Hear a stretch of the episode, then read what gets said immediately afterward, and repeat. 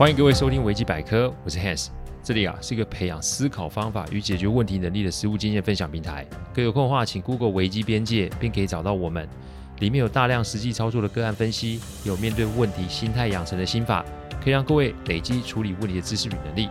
当然，如果真有问题无法处理，也欢迎各位与我们联络，我们也可以提供顾问式的服务。维基百科分享的每个个案，都是经由向案件当事人或是客户取得同意及书面授权后才开始制作。我们的每个个案都会先用文字档打好，进行录制。录完后会先交给案件当事人及客户听过，待他们觉得没有问题后啊，再交由后制并上架。这是我们音频制作的程序。希望各位在分享维基百科之余，也可以向身边的人说明制作过程，好让他们可以安心。录这一集的时候啊，其实有些心中有些复杂，因为一位朋友啊就这么离开了我们。我们的工作及岁数其实看了也经历了不少的生离死别。因为总有一天啊，我们也要离开这个世界，所以不要留下遗憾，不要浪费时间，不要墨守成规。我们的责任是先照看自身的想法，然后付出行动。唯有照顾好自己，才会有能力照顾好别人。今天的音频送给我现在在天堂上的好友 Chris。Hey Chris，that's for you，and I'll see you again。话不多说，我们来讲讲今天的案例哦。我的事务所啊。到现在啊，经营那么多年，没有员工离职哦。很多客户都很好奇我是怎么做到的。给钱、给权、给股份、给名，其实都不是完整的答案。我的诀窍在于细致的关心。怎么说嘞？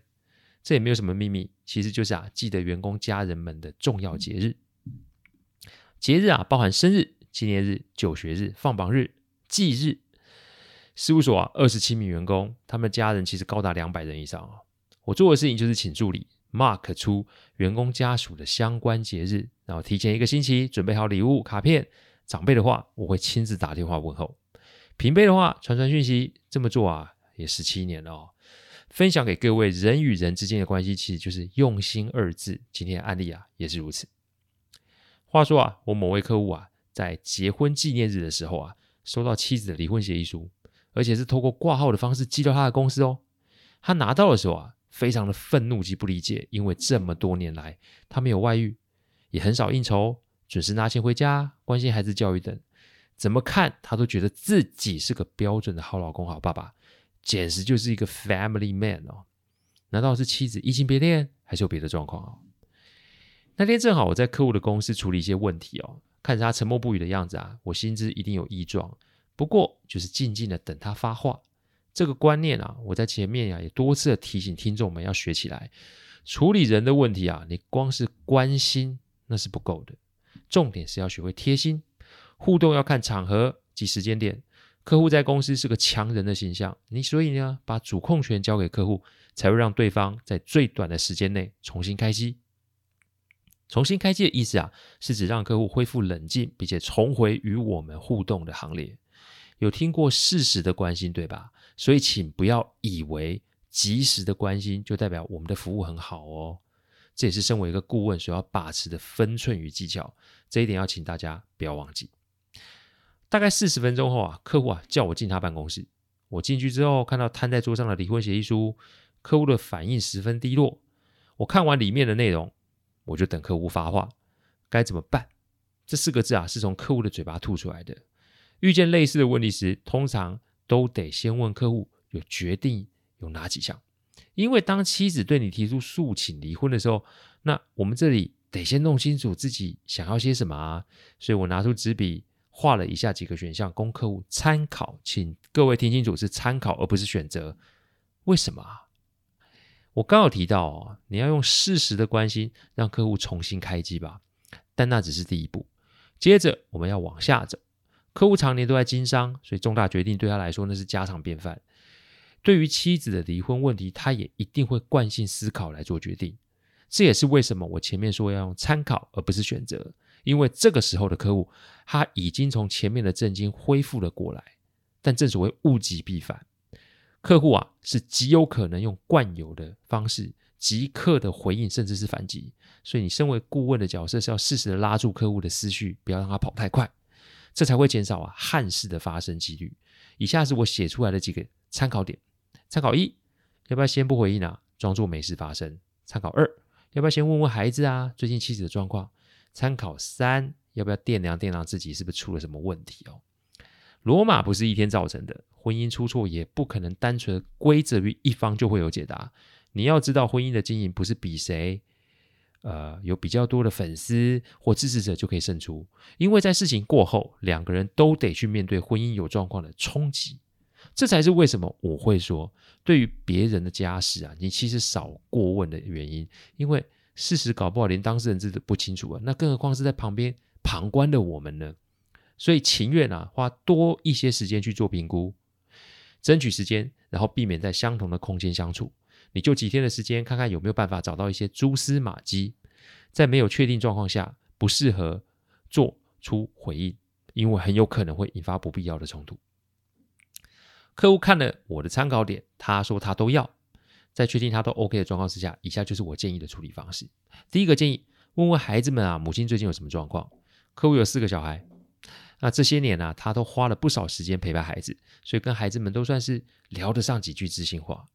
孩子们啊，也都成年在外独立了，所以我建议客户啊，可以用一种旁敲侧击的方式，了解一下妻子最近的状况是什么，与每一个孩子是用吃饭的方式聊聊天，但要记得哦，少说多听。可以的话，带个录音笔啊，把对话的过程都录下来，好让我可以事后做整理，以及找出问题有问题的部分。当发生这类事情的时候，孩子们最常沦为两方角力的牺牲品，所以我告知客户不可以做任何情绪性的发言，因为有问题的是夫妻两个人，不论他们的关系会演变成什么样子，他们永远都是孩子们的父亲与母亲，关系会变，但家不可以散掉。很多人会执着于啊关系的存续，好像是 身份证的配偶栏有人就代表家庭仍然存在。但我必须讲，这是一个很天真，但是是错误的想法。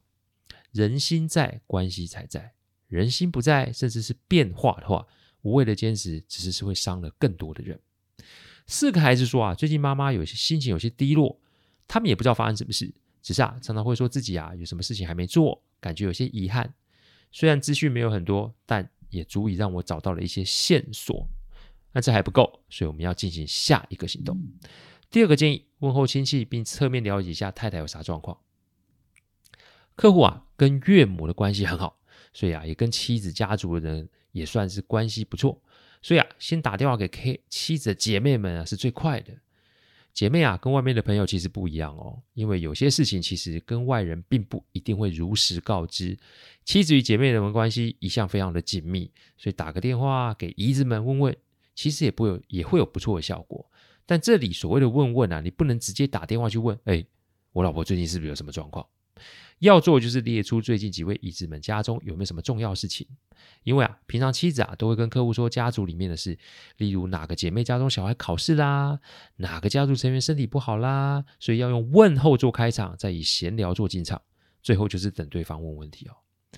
如果妻子真的说了什么，那么姨子们自然会基于关心，总是啊会想要跟这个姐夫或妹夫表达一下关心之意，而这种关心之意就有可能显露出妻子的状况。正所谓投石问路就是这个道理。问话其实有很多的技巧与方法，很多事情只可取中求，而非直中取哦。跟三个姨子聊完后，客户列出了几项内容哦。妻子最近常回娘家探视岳母，妻子最近常打电话与姐妹们约聚会，妻子最近常跟小姨子最小的孩子约见面，而这个孩子的工作是保险业务员。第三个建议，问问自己要不要增加两个人的专属节日哦。先是跟孩子说自己人生有很多事情还没有做，再就是跟家族的人约见面，最后是跟做保险业务员的外甥有密切的接触。这很难不让人想到，是不是妻子的身体出了什么样的状况？既然理出了一些头绪，那么接下来就要思索一下两个人的互动了。所有的节日都得列出来，妻子生日、结婚纪念日、岳父母生日、孙子女生日等等。我刻意提醒客户啊，所谓的节日不只是只有开心的哦，有没有两个人共同经历伤痛的纪念日？这才让客户惊觉有问题。后来我才知道，客户与妻子的第一胎是女儿，但是女儿出世两个月后，就因为罕见疾病而离开了这个世界。客户是一个要强的人，失去女儿啊，这个事情对他来说是一个极大的打击。这么多年，他都避而不谈，反而都是妻子一个人啊，忙着去张罗大女儿相关的事宜哦。这么多年过了，他其实连大女儿的灵位啊都没有去过。所以有没有可能是妻子身体有状况，然后联想到了大女儿的事情，所以情绪就低落了呢？我曾经失去过一个孩子，我可以理解那种痛楚。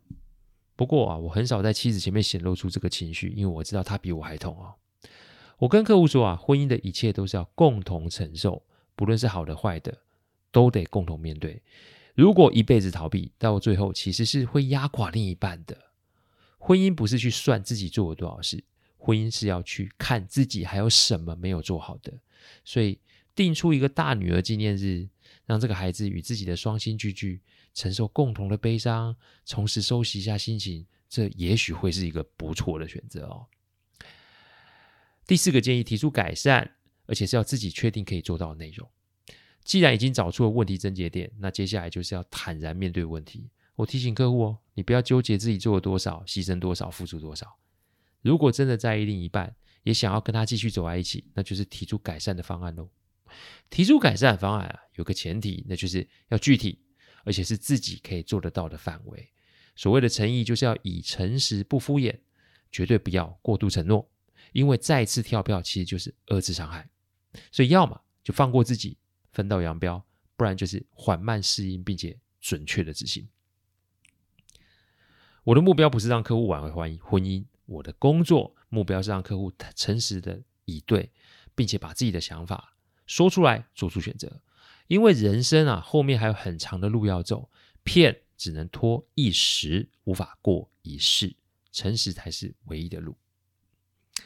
客户在第三天啊，传了讯息给妻子，他告诉对方自己内心的想法，他会尊重妻子的选择，但是也请妻子看看他的想法及做法。各位觉得发生了什么事呢？